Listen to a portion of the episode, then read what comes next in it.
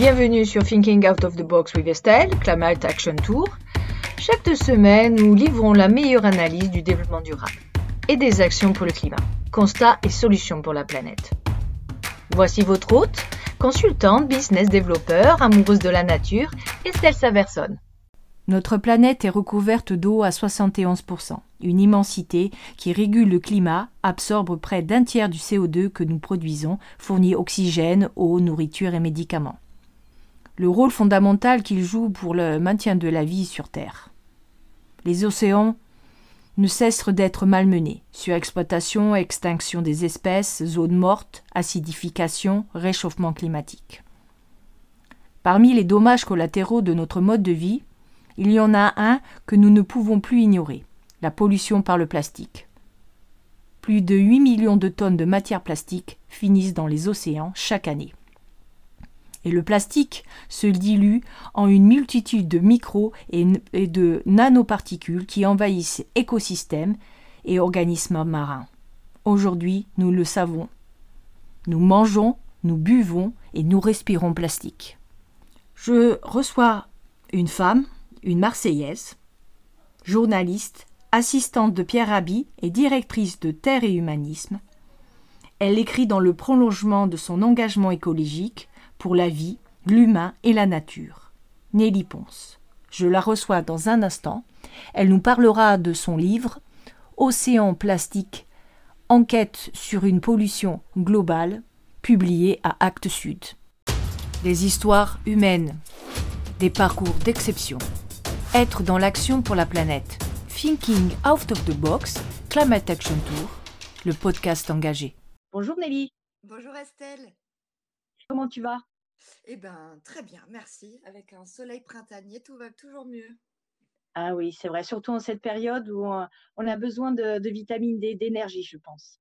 Oui, très heureuse de t'accueillir sur euh, mon podcast. C'est à l'occasion de ton, bon, la sortie de ton livre, malheureusement, c'est fait un peu dans des circonstances difficiles, le Covid, bien sûr. Ton livre, c'est Océan plastique, enquête sur une pollution globale, aux, aux éditions Actes Sud. Oui. Donc, parle-nous un peu de ton livre. Quelle est la genèse de ton livre? Euh, Tu cherchais à comprendre un peu le vrai du faux pour agir. Oui, alors tout part, j'ai eu envie de, de me rapprocher d'un personnage qui est assez connu. D'ailleurs, il est aux Pays-Bas. Du coup, ça vous euh, concerne, vous, là-bas. C'est Boyan Slat. Vous devez tout le connaître avec euh, l'ONG Ocean Cleanup. Et euh, la maison d'édition pour laquelle j'écris, qui est Actes Sud en France, s'intéressait un petit peu à ce personnage et sa jeunesse et comment est-ce que des, jeunes aujourd'hui arrivent comme ça à soulever des énergies, à soulever des fonds et à s'engager pour l'environnement? Et en allant à sa conférence de presse à La Haye, aux Pays-Bas, j'ai commencé à me documenter sur cette pollution dont on, on parlait déjà, mais ça, on était en 2016 à ce moment-là. Et puis, je me suis rendu compte qu'il n'y avait pas de consensus scientifique sur la question du nettoyage des océans, que certains disaient même qu'il serait strictement impossible de nettoyer les océans. Et ça m'a beaucoup appelé. Et finalement, de fil en aiguille, j'ai commencé à étudier le projet et je me suis rendu compte que c'était pas un livre sur le nettoyage des océans qu'il fallait faire, mais bien un livre sur euh, cette pollution euh, globale et ses solutions euh, de manière générale. Et je suis partie comme ça sur plus de trois ans d'enquête et d'écriture. Ah oui, trois ans d'enquête, tu as eu une trentaine de, rencontres, reportages et interviews. Oui, oui, oui. Alors j'ai mis presque quand même avant d'oser aller rencontrer le premier scientifique. J'avais peur de ne pas comprendre ce qu'il allait me raconter. J'avais peur de poser des mauvaises questions. Et je me suis d'abord beaucoup, beaucoup, beaucoup, beaucoup documentée parce que ce qui est assez fascinant avec cette question du, plastique, c'est que on touche à énormément de domaines, que ce soit l'océanographie, la chimie, la biologie, même on va jusqu'à des notions comme l'anthropocène, l'économie. Enfin, c'est vraiment très, très vaste. Donc, tout seul comme ça, avec les petits moyens du bord, c'était, c'était pas facile.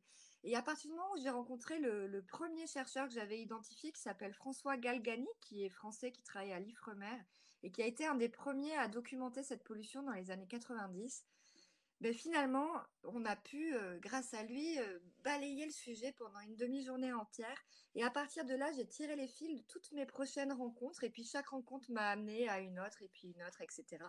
Il a fallu quand même à un moment donné euh, arrêter. On est déjà à 380 pages. Mais ça a duré effectivement trois ans.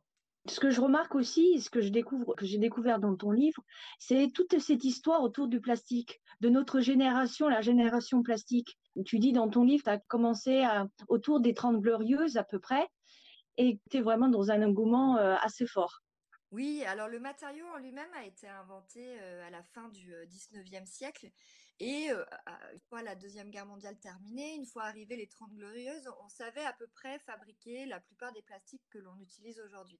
Parce que le plastique en soi n'existe pas. Hein. On, est bien dans les plastiques. C'est une famille de centaines de matériaux différents qui, ont, tous des composés très différents. Et ce qui va vraiment se passer aux, Trente Glorieuses, c'est qu'il va être propulsé dans la société de consommation Mieux encore, il va vraiment, de mon point de vue, servir de base à la société de consommation. C'est-à-dire qu'on a utilisé une matière dont on ne savait pas vraiment, mais on pouvait quand même se douter qu'elle avait un temps de dégradation euh, quasi infini, c'est-à-dire qu'elle est durable, profondément durable, et on l'a utilisée pour bâtir la société du jetable. Et de ce paradoxe va naître euh, tous les problèmes auxquels on est confronté aujourd'hui. L'idée que nous, on réalise euh, dit plastique, dit déchet. Autant glorieux, c'était plutôt de l'innovation. Bah oui, complètement. Bon, c'était une époque où on jetait euh, les mouchoirs euh, par la fenêtre de la voiture, sauf que bon, bah, un mouchoir, ça va durer quelques semaines, quelques mois, et puis il va se biodégrader. Et là, on a une arrivée massive d'un matériau qui est perçu comme vraiment le symbole du progrès. Euh, il est euh, le matériau qui va libérer la ménagère euh, des années 50 parce que les tupperwares arrivent, l'électroménager arrive, les machines, etc. Donc on est vraiment dans un engouement pour une matière dont on ne soupçonne absolument pas que sa fin de vie va être un vrai sujet qu'on ne sait toujours pas gérer aujourd'hui, 50 ans plus tard. la chose que je vois aussi, c'est que le plastique, donc euh, globalement, il se retrouve dans les océans, et tu vas sûrement nous expliquer comment il se retrouve dans les océans, mais il se dilue, il se transforme en différentes euh, formes. C'est ça, on parle du méga et du nanoplastique. Oui, c'est ça, il y a une échelle en fonction de la taille de la particule. Il y a un processus que l'on connaît depuis très peu de temps, hein, l'existence des microplastiques. Donc, ce sont des plastiques, des particules inférieures à 5 mm de diamètre, pour être précis, a été découverte uniquement dans les années euh, en 2004 donc au milieu des années 2000. Donc c'est finalement assez récent dans notre histoire. Et qu'est-ce que ça nous raconte Cette découverte, elle est, phénoménale parce que on s'est rendu compte depuis la recherche a considérablement avancé, même si elle est loin d'être euh, terminée. C'est un sujet émergent hein, de la recherche euh, aujourd'hui.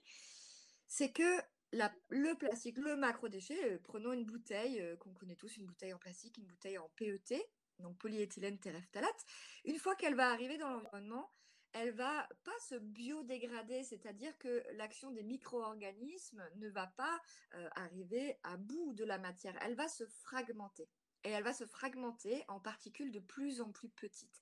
Et plus on va dans une diminution de l'échelle de la particule, plus sa capacité de dispersion dans l'environnement est grande, et plus elle va causer des problèmes d'une nature différente, jusqu'à l'échelle nano, donc les nanoparticules, c'est inférieur à 0,01 mm pour vous donner une idée. Et à cette échelle-là, le plastique, mais n'importe quelle particule, hein, va pouvoir pénétrer à l'intérieur des organes, franchir les parois des organes. Et on a à l'heure actuelle une grande inquiétude là-dessus, même si on n'arrive pas à, étudier les conséquences directes de cette chose-là. Oui, on voit, il y a beaucoup d'articles qui sortent, c'est vrai, sur l'impact du plastique sur la santé oui. et les désordres qu'on peut avoir. Tu en parles beaucoup aussi dans ton livre. Oui, parce que c'est moi je suis maman d'un petit garçon de 10 ans et c'est évidemment quelque chose qui m'a beaucoup choqué. choquée. ma première, mon premier vrai choc et ma première grande motivation est environnementale. Mais quand ensuite j'ai découvert ce qui se passait au niveau des organismes du monde sauvage et, ce qui commençait à, pointer, on va dire, au niveau de la santé humaine, ça m'a profondément inquiétée. J'ai pas pu aller très très loin dans, euh, dans l'étude de cette chose-là, tout simplement parce qu'il y a très peu euh, de chercheurs qui travaillent dessus. Donc, euh, ce qui se passe, au-delà de ce que je vous racontais sur la particule, c'est qu'il faut bien comprendre que les plastiques sont fabriqués à partir de ce qu'on appelle, vous avez entendu ce mot-là, des polymères. Donc, ce sont des chaînes de carbone et d'hydrogène qui sont censées être chimiquement inertes, même si elles ne le sont pas tous, mais on ne va pas rentrer dans le détail. Et ensuite, pour vraiment fabriquer une matière, donc on va obtenir des granulés de plastique avec ces chaînes de carbone et d'hydrogène. Et ces granulés, on va ensuite les fondre pour les mouler et faire tous nos objets. Là, j'ai devant moi une imprimante, un ordinateur, un stylo, etc. Et pour pouvoir donner les propriétés à ce plastique qui soit souple, rigide, transparent, coloré, etc., eh bien, on va y ajouter des additifs. Et ces additifs, ce sont des produits chimiques. Il en existe des dizaines de milliers que l'on utilise dans les plastiques. Certains sont toxiques de manière avérée, certains sont des perturbateurs endocriniens et la grande majorité sont soumis au secret industriel. Donc, il y a une vraie question chimique qui se pose avec les plastiques qui concourt à une pollution à la fois de l'environnement, de l'océan notamment, mais pas que, mais aussi de nos organismes, tout simplement. Sauf que ce qui est compliqué de, comprendre pour la recherche, c'est on est tellement confronté à des multipollutions aujourd'hui, les pollutions de l'air, pesticides dans l'alimentation, etc. Il n'y a pas que les additifs des plastiques qui, qui nous impactent, mais qu'il est difficile de voir finalement quelle est la part, quel est le rôle que joue le plastique dans notre pollution chimique. Oui, donc en résumé, on boit du plastique, on mange du plastique, on respire du plastique. Ben oui, c'est ça. Alors, on est étonné hein, de savoir qu'on le respire. Ça, ça ne se sait pas encore énormément. On le mange, alors de manière évidente, tout le monde a à peu près compris aujourd'hui que les créatures marines ingèrent du plastique et que ça remonte au niveau de la chaîne alimentaire et du transfert trophique. Mais c'est pas finalement là que ce soit notre exposition la plus forte quand des chercheurs ont analysé des eaux en bouteille ou des eaux du robinet, tout simplement, ils ont trouvé des particules de plastique. Il y en a dans le sel marin, il y en a dans la bière, il y en a dans énormément d'aliments. Donc, le plastique, à travers ces micro et nanoplastiques, on le mange, ça c'est une certitude. Le WWF, qui a compilé une cinquantaine d'études sur le sujet, parle d'environ 30 grammes par semaine, c'est l'équivalent du poids d'une carte bleue. Ensuite, je disais tout à l'heure que le plastique se fragmente en particules de plus en plus petites, mais il ne fait pas seulement ça. Il y a aussi un phénomène d'abrasion. Donc là, on n'est plus dans le macroplastique qui va se fragmenter, on est par exemple dans notre polaire qui est euh, composé de fibres plastiques, parfois même de bouteilles recyclées, c'est ça qui est, qui un comble. Et si on la frotte comme ça, on bouge, on s'agite, etc., des microparticules vont s'échapper de cette polaire et vont contaminer l'air qui nous entoure. Et donc l'air de nos maisons euh, comprend des microplastiques que l'on respire. Et pas uniquement. les analyses ont montré que dans les retombées atmosphériques, au sud de Paris, au-dessus des grandes villes, mais aussi, et c'est là le plus étonnant, dans des coins très reculés comme des sommets de montagnes pyrénéennes ou dans les neiges des Alpes, on retrouvait des microfibres de plastique. Donc le plastique, il est clair aujourd'hui, on le mange, on le boit et on le respire. Alors du coup, c'est des actions par exemple comme le nettoyage des plages ou des océans. On voit que les gens sont très motivés, mais il n'y a pas vraiment d'impact sur ce nettoyage. Je, je scindrais en deux le nettoyage des plages et le nettoyage des océans. Le nettoyage des plages euh, a un faible coût. Euh, il, euh, il, participe à sensibiliser les populations à mobiliser des, des collectifs d'individus, voire de politiques locales euh, autour de projets environnementaux et il soustrait de l'environnement énormément de déchets qui ne se fragmenteront pas. On est d'accord que face à euh, ce qui arrive chaque jour et chaque minute sur les plages et dans les océans, c'est une goutte d'eau. Mais le, bénéfice, on va dire le rapport euh, coût-bénéfice, en vaut vraiment la peine. En revanche, là où je suis beaucoup plus critique, c'est justement sur ce projet de nettoyage des océans, parce que tout ce phénomène que je vous ai raconté là sur la euh, fragmentation du plastique en particules euh, de plus en plus petites, mais aussi sur ces euh, pollutions déjà microplastiques à la base, c'est-à-dire qu'on a tous l'image du sac et de la bouteille, mais en fait, les fibres plastiques et l'abrasion des pneumatiques pourraient représenter jusqu'à un tiers des plastiques présents dans l'océan en nombre. Donc on voit bien qu'on n'est pas uniquement dans un problème de déchets mal gérés ou de, de, personnes qui sont euh, sales et qui jettent n'importe où leurs déchets. On est dans un problème beaucoup plus complexe. Et ce plastique qui flotte à la surface des, des océans, qu'il soit macro ou micro, il représente que 1% de la pollution océanique. Donc, aller dépenser des millions d'euros pour des systèmes, certes très beaux et très performants sur un plan technologique, pour uniquement une micro-partie de la pollution, bah, effectivement, là, le ratio bénéfice se questionne vraiment. Qu'on le fasse, pour moi, c'est pas vraiment un problème. Ce tout ce qui sera soustrait de l'océan sera toujours ça qui ne, qui ne finira pas dans les organismes marins. En revanche, le problème, c'est que on va présenter toutes ces technologies comme la solution. Les gens vont croire que bon ben ça y est, on a on a trouvé. Certes, il y, a, une pollution, mais ça y est, on va en venir à bout. Et là, c'est complètement faux. Et là, c'est contre-productif. Et c'est là-dessus que, que je, je, suis beaucoup plus critique. Que je comprends dans ton livre aussi, si savoir injecter de l'argent à des, à des actions qui ont vraiment un impact. Ben oui, voilà. Après, quand on regarde le, le, coût de ces projets-là, donc euh, on a parlé de Ocean Cleanup, mais on a aussi le projet Manta en France avec euh, Yvan Bourgnon qui construit des bateaux euh, à des dizaines de milliers d'euros. On peut effectivement se demander, face à l'ampleur du problème et aux besoins que l'on a dans les solutions, est-ce que c'est pas de l'argent qui est mal positionné? Tu, peux nous dire quels sont les déchets plastiques qu'on le retrouve le plus en fin de compte sur les plages? Alors dans les nettoyages plages, le premier, alors ça c'est assez étonnant, je pense que pas grand monde le sait, le premier déchet plastique le plus retrouvé, ce sont les mégots. Alors les mégots déjà, il n'y a pas de mégots de cigarettes. Hein il n'y a pas grand monde qui sait que c'est fait en plastique. Et en plus, quand euh, j'ai commencé à faire des recherches euh, sur ce sujet-là, euh, ben, comme je disais tout à l'heure, pour faire du plastique, on utilise des additifs chimiques. Donc il y a aussi énormément d'additifs chimiques dans le mégot. On sait que les additifs et le plastique, de manière générale, il vaut mieux éviter de le chauffer. On sait que quand on fume et qu'on tire sur sa cigarette, on chauffe le filtre. Donc j'ose même pas imaginer je vous laisse deviner, on va dire, l'impact euh, sanitaire du mégot sur la santé humaine. Et en plus, il se retrouve euh, dans l'environnement. C'est le premier déchet euh, le plus retrouvé. Ensuite, on a les, fragments de plastique. Donc ça, c'est ce que je vous expliquais.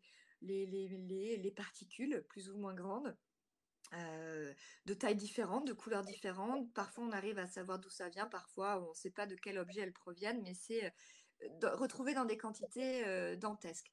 On a après les bouteilles d'eau, les emballages alimentaires, les sacs plastiques, euh, les bouchons de bouteilles, les cotons-tiges, les pailles, les bâtons de sucette. Déjà, tout ça, on voit qu'on est vraiment dans le monde de la, de la, société de consommation et du jetable. Et le dernier, euh, qui est un déchet un peu particulier, ce sont les engins de pêche et notamment les filets de pêche. Et là, par contre, mon discours va être un petit peu différent sur le nettoyage des océans parce que là, ça va valoir vraiment le coup d'aller chercher les engins de pêche qui ont été euh, abandonnés ou, le, plus souvent perdus en mer. Quels sont les, tes conseils pour nettoyer en fin de compte? On a, comme tu as dit dans la première partie, euh, les gens ont envie de se mobiliser et même euh, à, leur, à leur niveau, ils ont envie de faire des choses. Ben, moi, je, beaucoup de, sympathie pour tous ces euh, mouvements. Euh, là, pendant le deuxième confinement euh, lié à la crise du coronavirus, on a vu quelqu'un qui a lancé sur les réseaux, j'ai mangé son nom, pardon pour lui, qui a lancé Nettoie ton kilomètre. et ça a créé un buzz sur les réseaux et plein de gens qui avaient le droit de circuler uniquement sur un kilomètre pour prendre l'air se sont mis à nettoyer leur kilomètre. Ça, je trouve ça génial parce que ça va ça va sensibiliser, ça va créer une dynamique, ça va permettre aux personnes qui ont besoin de rentrer en, action, euh, de se mettre en mouvement, de, faire quelque chose. Donc tout ce qui est euh, nettoyage autour de soi, euh, sur les côtes, sur les plages, au bord des rivières, dans les campagnes, dans la montagne, qu'importe. Hein, de toute façon, les déchets sont, volatiles et un, un, emballage de Mars qui est jeté en haut d'une montagne peut très très bien se retrouver dans l'océan quelques mois plus tard. Moi, je dirais, allez-y, allez-y vraiment. Pas dans l'idée, je vais euh, sauver le monde et je vais résoudre la pollution, euh, mais euh, dans l'idée, en tout cas, d'agir localement, là où on est et de manière collective. On se pose souvent la question quand on se mobilise, mais donc on va ramasser les déchets. Ils vont peut-être partir quelque part, incinérateur ou décharge, on ne sait pas trop. Que dans ton livre, tu en parles du, du après le nettoyage. Oui, j'en parlais un peu. Après, c'est pas le plus, euh, comment dire, c'est pas euh, l'enjeu qui m'a paru le, plus important à creuser. Il n'y a pas vraiment de filière qui existe pour euh, transformer ces plastiques-là. Alors, il y a de plus en plus d'associations, d'ONG ou de start-up qui vont fabriquer des bijoux, qui vont fabriquer des petits objets. On a la marque Sauvage à Marseille qui est née notamment de cette, dynamique-là on va récupérer des filets de pêche, des bouteilles, et puis on va faire des objets avec ça. Encore une fois, au niveau de la sensibilisation, on est dans quelque chose qui me semble pertinent, mais on ne peut pas du tout imaginer que ça fasse partie des solutions. C'est-à-dire que quelle est la pertinence d'attendre qu'il y ait des dommages environnementaux pour ensuite réutiliser une matière Il faut absolument, avant toute chose, éviter qu'elle se retrouve dans l'océan. Après, ce qui me gêne pas dans ces initiatives, c'est qu'elles ne se présentent pas comme des solutions euh, dans l'absolu. Ce sont des personnes qui ont envie d'agir et qui le font. Pense à notre vie aussi de tous les jours, parce que bon, la société nous pousse à recycler, les communes s'équipent. Qu'est-ce que tu penses du recyclage? Moi, je pense que le recyclage dans l'absolu est une bonne chose. En revanche, de ce que j'en ai compris et appris aujourd'hui, en l'état actuel de nos connaissances euh, techniques, mais aussi de nos filières économiques, le recyclage des plastiques est vraiment une illusion pour, euh, parler, euh, pour parler poliment.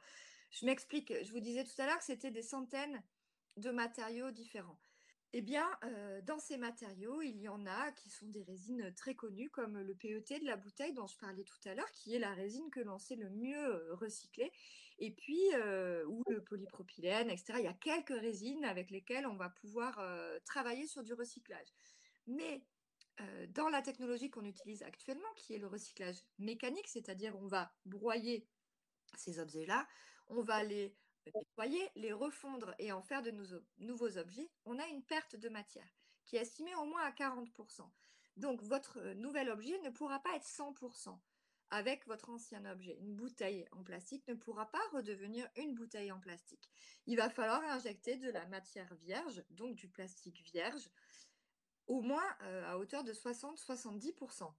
Donc, déjà là, on voit bien que le recyclage tel qu'on l'imagine, ce qui, s'appelle en boucle fermée, d'un objet, je fais le même objet, est une illusion. Mais il y a pire que ça, c'est que la plupart de nos déchets sont faits de multicouches ou de copolymères, donc euh, de différents plastiques qui vont être imbriqués les uns avec les autres. Et ça, les recycleurs, ils le disent, mais clairement, ils ne savent pas gérer ça.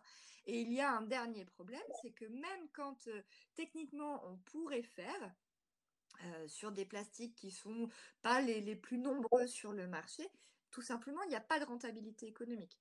Les filières n'existent pas, donc on ne le fait pas. Et quand bien même on le fait, allez, on part de la bouteille, on sait la recycler, on sait en faire de la polaire. Je vous racontais tout à l'heure que euh, ça part en microfibre dans l'air qu'on respire. Et pire que ça, à chaque lavage en machine à laver, la polaire va perdre des centaines de milliers de fibres qui vont se retrouver ensuite dans l'environnement. Donc, est-ce qu'on a résolu le problème en recyclant notre bouteille? Bah, De mon point de vue, pas du tout. À la question sur les économies circulaires, parce qu'il y a beaucoup de, de, fondations comme la Fondation Alain MacArthur qui met en avant et qui veut valoriser les déchets plastiques. Penses-tu que c'est une solution à terme? Alors, la Fondation MacArthur a fait un très très beau travail sur le sujet de la pollution par les plastiques. Euh, elle a participé à sensibiliser énormément. Elle a produit des études qui sont très intéressantes. Et elle a joué le jeu de dire, bah, moi, je vais aller travailler avec les plus grandes entreprises, les plus gros pollueurs, et on va essayer ensemble d'imaginer des solutions dans une optique d'économie circulaire. L'économie circulaire, quand on la prend dans, son, idéal, c'est vraiment quelque chose de très intéressant. Après, on est face à un système économique qui est ce qu'il est et qui a tendance à récupérer un petit peu euh, toutes les innovations et à les arranger à sa sauce. Et puis on va de compromis en compromis pour ménager la chèvre et le chou en se disant qu'on fait avancer un petit peu, euh, pas, pas après pas, les entreprises et que c'est déjà ça. Et je critique pas dans l'absolu cette démarche, je pense qu'elle est aussi très importante. Mais au final, on arrive à des résultats qui sont quand même assez loin euh, des solutions euh, idéales, notamment sur les plastiques. Euh, la plupart des personnes qui travaillent sur le sujet vont vous dire la première chose à faire, c'est de réduire, réduire, réduire, réduire, supprimer, etc. partout où on peut le faire.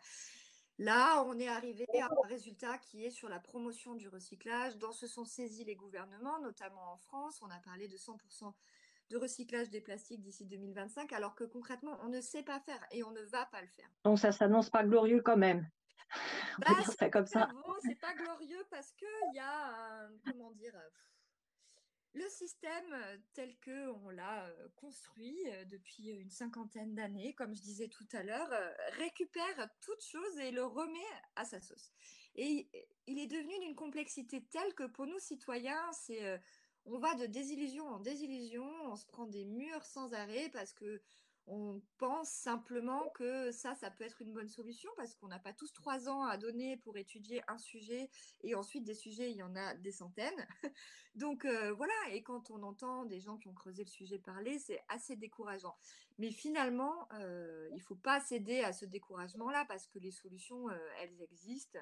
Et ce n'est pas impossible qu'à un moment donné, de toute façon, on y aille, ne serait-ce que par nécessité.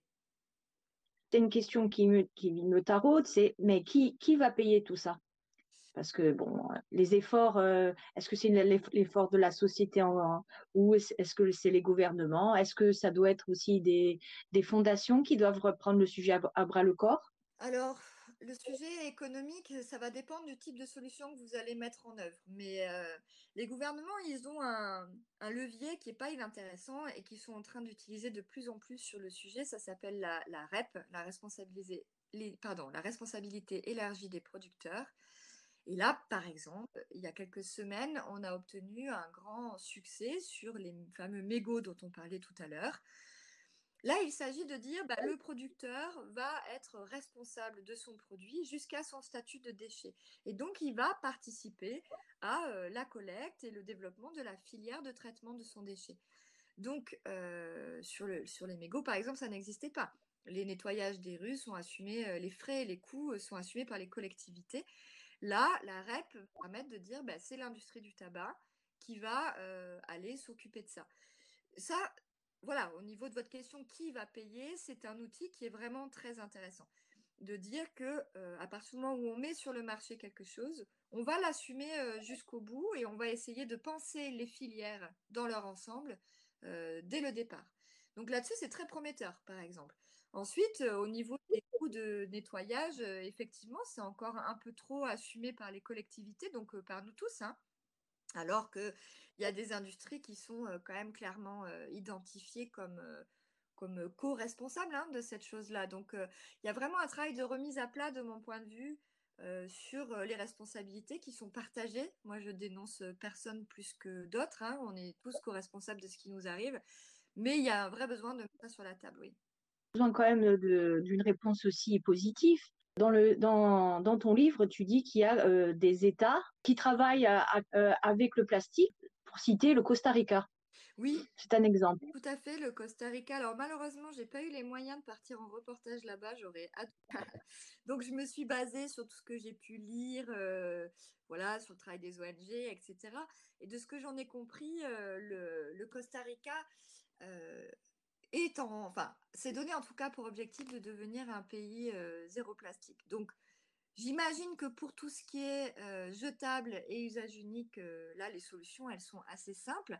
Après, je ne sais pas encore comment ils vont s'y prendre pour des plastiques qui sont à l'heure actuelle impossibles de s'en passer. Hein. Je parlais tout à l'heure de mon imprimante et de mon ordinateur. Ce sont des outils de travail. Nous sommes de plus connectés à ces outils-là voilà, comment est-ce que on va gérer l'arrivée de ces plastiques? Euh, Pour parler que du plastique, hein, il n'y a pas que ça dans, l'électronique, mais de l'arrivée de ces plastiques en fin de vie.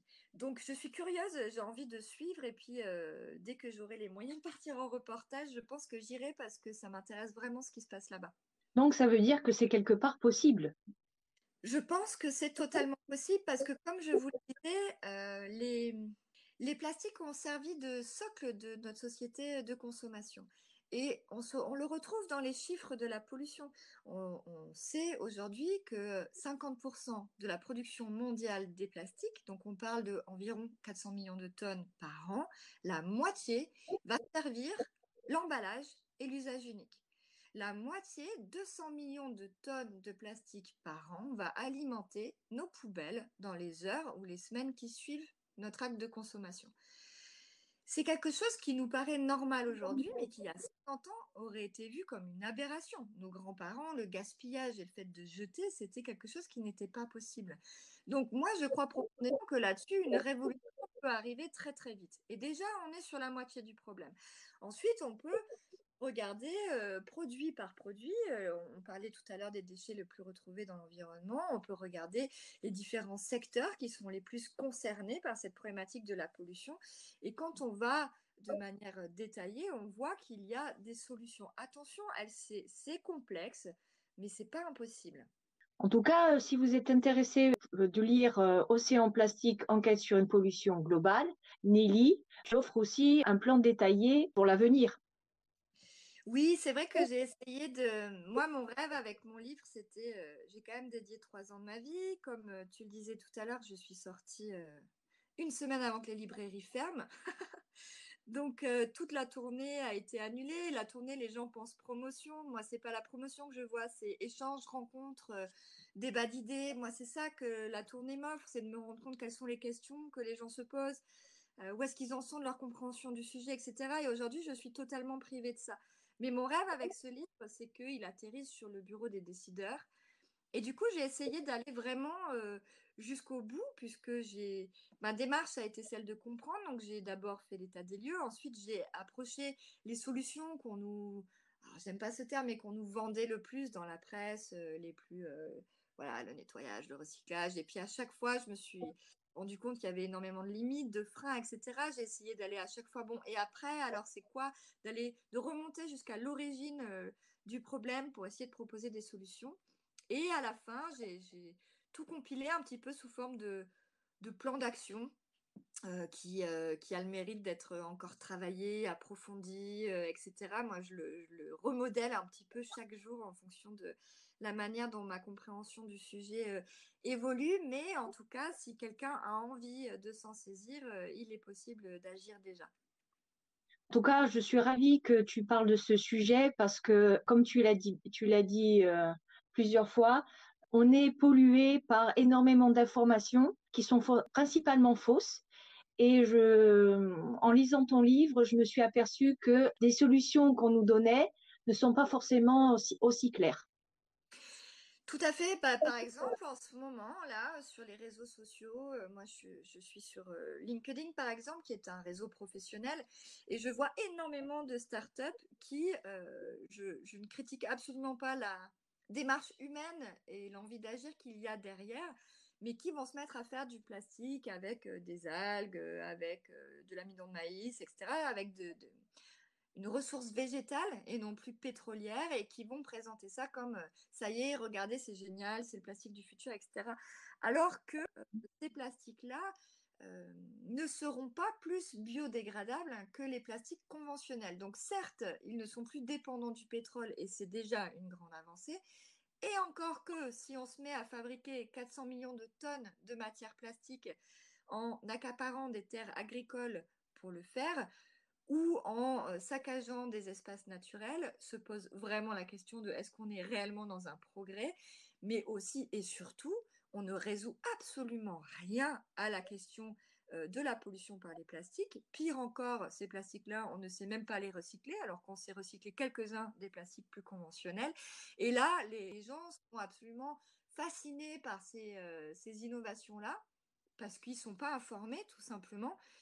Et c'est du coup, pour moi, ça concourt à de la désinformation qui est très dangereuse, en fait. Et c'est là qu'on a besoin de personnes qui prennent le temps d'aller au fond des sujets. Mais comme je disais tout à l'heure, euh, le problème, c'est qu'il y en a tellement des sujets comme ça aujourd'hui. Et puis, il y a une lassitude, on en a un petit peu marre de ces multicrises euh, sanitaires, environnementales euh, qui nous dépriment tous. Donc, c'est pas évident d'avancer. Ouais, non, c'est pas évident d'avancer. Je, je, je, conclurai sur ça, mais il faut quand même qu'on garde l'espoir et je pense que ton livre est, aussi un message d'espoir euh, pour euh, l'avenir, un, bon point de départ pour faire bouger les lignes.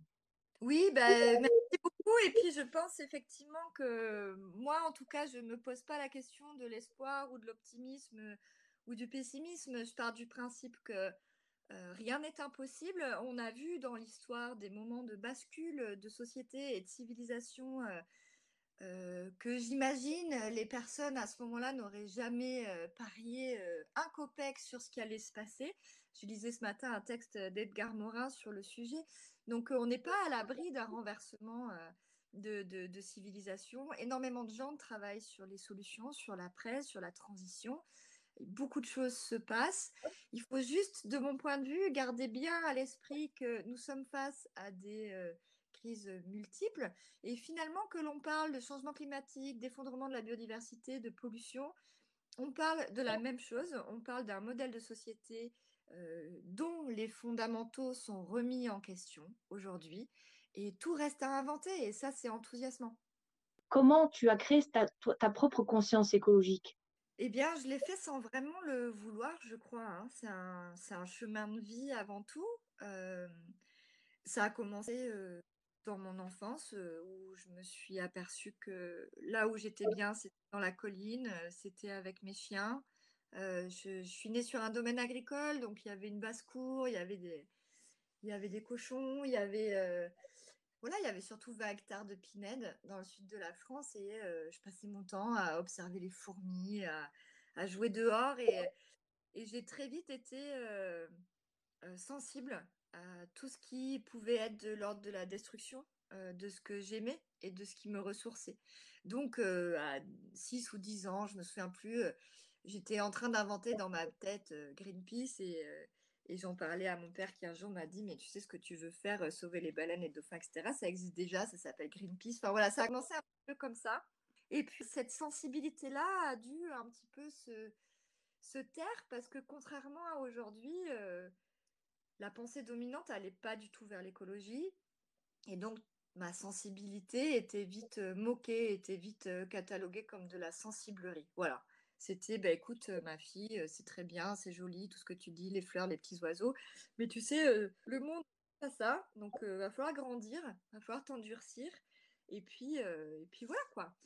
Donc, j'ai un peu mis de côté tout ça et ça a ressurgi beaucoup plus tard, quand j'avais une vingtaine d'années où là, j'étais plus dans de la tristesse de, de, voir les choses se produire, j'étais dans de la révolte, c'est un peu comme tout adolescent ou jeune adulte qui se respecte. Et l'engagement est né euh, petit à petit.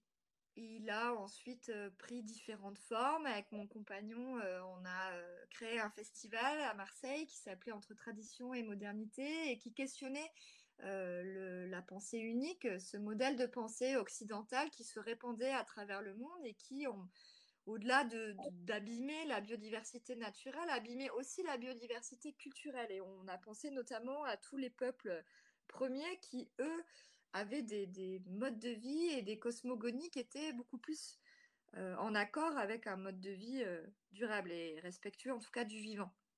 Et à partir de là, bah, tout s'est enchaîné. J'ai rencontré Pierre Rabhi, je suis devenue son assistante.